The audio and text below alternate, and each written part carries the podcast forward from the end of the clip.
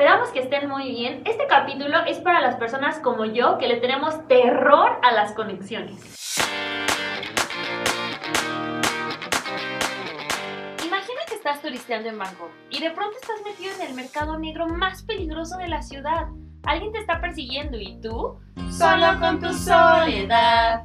¿O qué me dices cuando México le ganó a Alemania? Te prometiste que ahora sí irías al siguiente mundial. Cada vez estamos más cerca. ¿Cuánto llevas ahorrado, Esperancito? Y cállate, ¿cuántas veces te han dicho que ciertos lugares son baratísimos? Según. Pero cuando haces cuentas, ves que tus dólares valen menos que la planta que dejaste morir porque no la supiste cuidar. Todo eso y mucho más son cosas que nos han pasado y las que nos hicieron crear ya lleva mediocito. Un espacio donde de la mano de expertos y de amigos te compartiremos nuestros errores, epic fails, así como lo que hemos hecho bien en nuestros viajes para que a ti te vaya mucho mejor.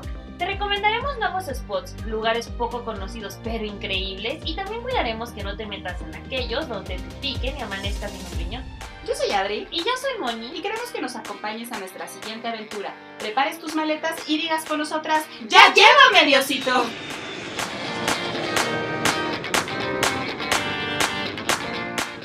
Hola Esperancitos, el día de hoy les vamos a hablar y les vamos a contar todo sobre las conexiones y sobre las escalas, sobre todo para todas las personas que de repente les da pavor y miedo comprar este tipo de boletos. Sí, yo soy una de esas personas, la verdad es que sé que en muchas ocasiones hay muchos vuelos que son un poco más económicos justamente porque no son directos, porque tienen escalas. Incluso hay oportunidad de conocer otros países por las escalas, pero como a mí me da terror, nunca he tomado uno de estos vuelos la única, amiga. Siendo agente de viajes durante ya muchísimos años, he tenido muchísima gente que de repente me dice, es que tengo muchísimo miedo de tomar un vuelo con conexión, no tendrás uno mejor directo, porque la verdad es que no saben cómo reaccionar ante alguna situación que llegara a suceder en caso de que lo llegaran a perder, que se llegara a demorar. Y pues bueno, hoy les vamos a contar y les vamos a desmentir todo.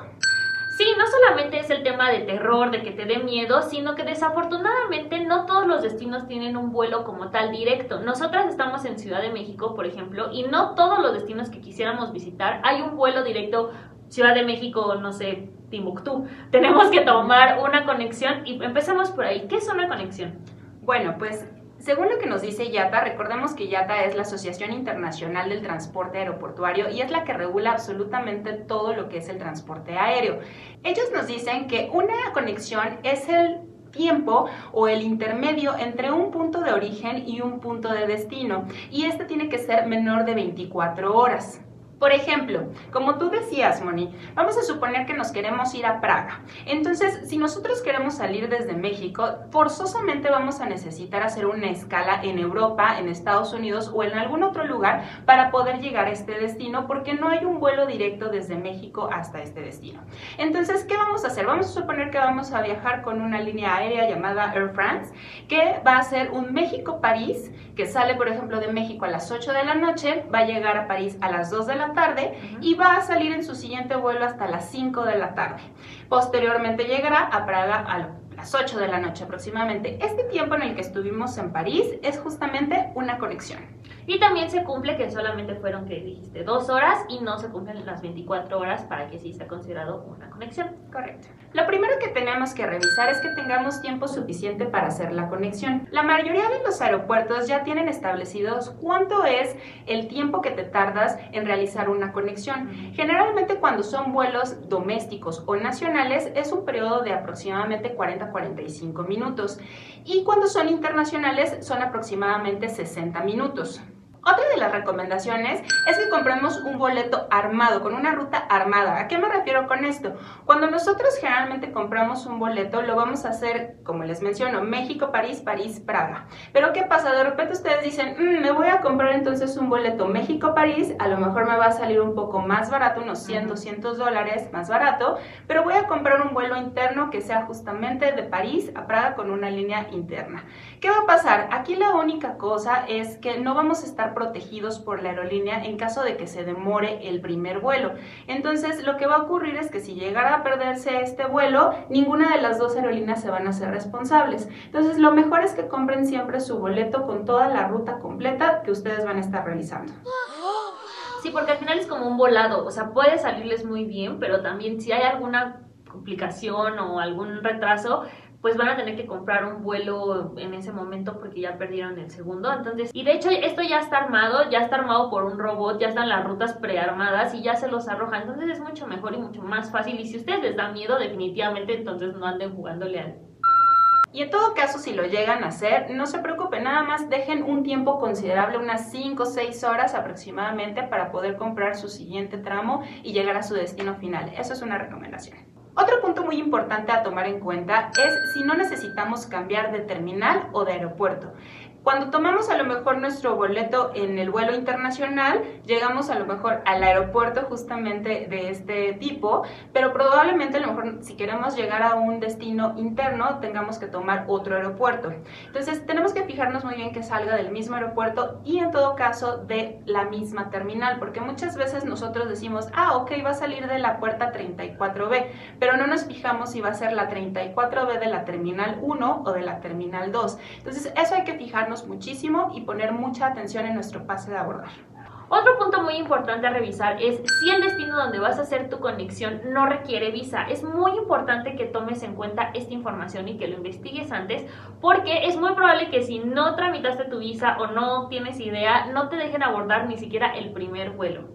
Recuerden que también puede haber una visa de tránsito, depende mucho también del país en donde te encuentres y el que vayas a realizar tu conexión. De todos modos, si ustedes tienen mayores dudas sobre todo lo que son las visas y el pasaporte, recuerden que tenemos un episodio. En la parte de abajo les vamos a dejar el link. ¿Qué pasa si a mí lo que me da miedo no es tanto comprar o comprar algo eh, armado, eso no tengo problema, sino ya estando en el lugar de la conexión, no saber qué hacer? ¿Qué hago?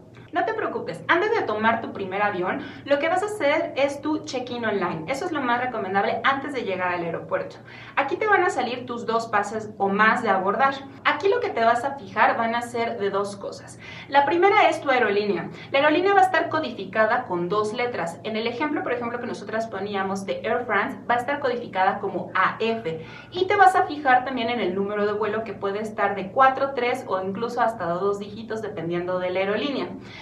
Una vez que tú te bajes del avión, vas a inmediatamente correr a donde están las pantallas y ahí vas a verificar justamente este número de vuelo. Ahí va a indicarte todos los vuelos que existen en ese aeropuerto e incluso vas a poder ver el estatus del vuelo, vas a poder ver si está demorado, vas a poder ver si está en tiempo y también la sala en donde tú vas a estar abordando tu siguiente avión. Entonces, lo que tú te tienes que fijar es que siga siendo tu misma terminal y también cuál va a ser tu siguiente sala de abordar. Antes que otra cosa, revisa dónde está y ya después, si te sobra tiempo, ya puedes ir a las tiendas de duty free, puedes ir a lo mejor al baño, puedes hacer lo que tú quieras, pero primero fíjate dónde vas a estar abordando tu siguiente avión. Primero localiza, justamente como dice Adri, en dónde tú vas a tener que abordar y después ya te desparramas. ¿Y qué pasa si no llego a ver los dos pases de abordar? Si todavía no los tengo. Muchas veces puede pasar que la misma aerolínea no te va a entregar este pase eh, en línea porque tiene que revisar primero tus documentos migratorios para poderte entregar este pase de abordar, porque recordemos que con un pase de abordar tú ya te puedes dirigir directamente al avión. Entonces, ese es un primer filtro. Otra de las cuestiones es que a lo mejor la aerolínea no tiene todavía la tecnología para hacer justamente este check-in online, que ya es menos común, pero puede llegar a pasar. Una tercera opción es que a lo mejor las aerolíneas no tienen convenio para trasladar tu equipaje. Entonces probablemente tú tengas que bajar del avión, del primer avión, recoger tu equipaje y volverlo a documentar para tomar tu siguiente avión. No te preocupes, eso se te va a indicar al momento que tú estás dando tu equipaje en la primera aerolínea. Pero esta tercera opción en realidad es cada vez menos común. Realmente no sé si ustedes ya han escuchado los términos One World o Sky Alliance. Y este tipo de eh, conceptos en realidad lo que significan son unos acuerdos ya internacionales sobre aerolíneas. Sí, efectivamente, lo que hacen las aerolíneas cada vez más es asociarse con otras para que puedan tener mucho mayor cobertura y también sea mucho más fácil el trato hacia el cliente. Entonces, por ejemplo, aerolíneas como Air France, KLM, Delta han hecho justamente esta asociación llamada Sky Alliance que hace que puedan proteger más a los pasajeros, también tengan mucha más conectividad y bueno, incluso viene todo lo de eh, beneficios para juntar millas, para de repente a lo mejor eh, poder intercambiar cambiarlo por vuelos posteriormente. Esto es un gran beneficio, sobre todo para las aerolíneas y para nosotros. Y justamente en estas alianzas a veces podemos escuchar el término código compartido. ¿Qué es el código compartido? Justamente esto, que tenemos varias alianzas con diferentes aerolíneas. Vamos a retomar este ejemplo que teníamos del vuelo a Praga. Eh, vamos a suponer que entonces nosotros vamos a volar con Air France México-París y va a estar operado por Air France. Y probablemente Air France sí tenga dos vuelos, un vuelo que te lleve a Praga.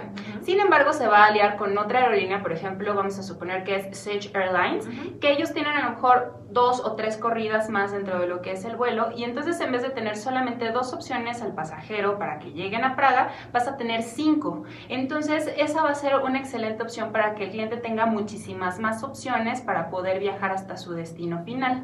Y así también van a reducir que el pasajero esté muchísimas horas esperando un solo vuelo o que si se le pasó por algo, pues ya no tenga hasta esperar al día siguiente y al final es un mejor servicio para el usuario.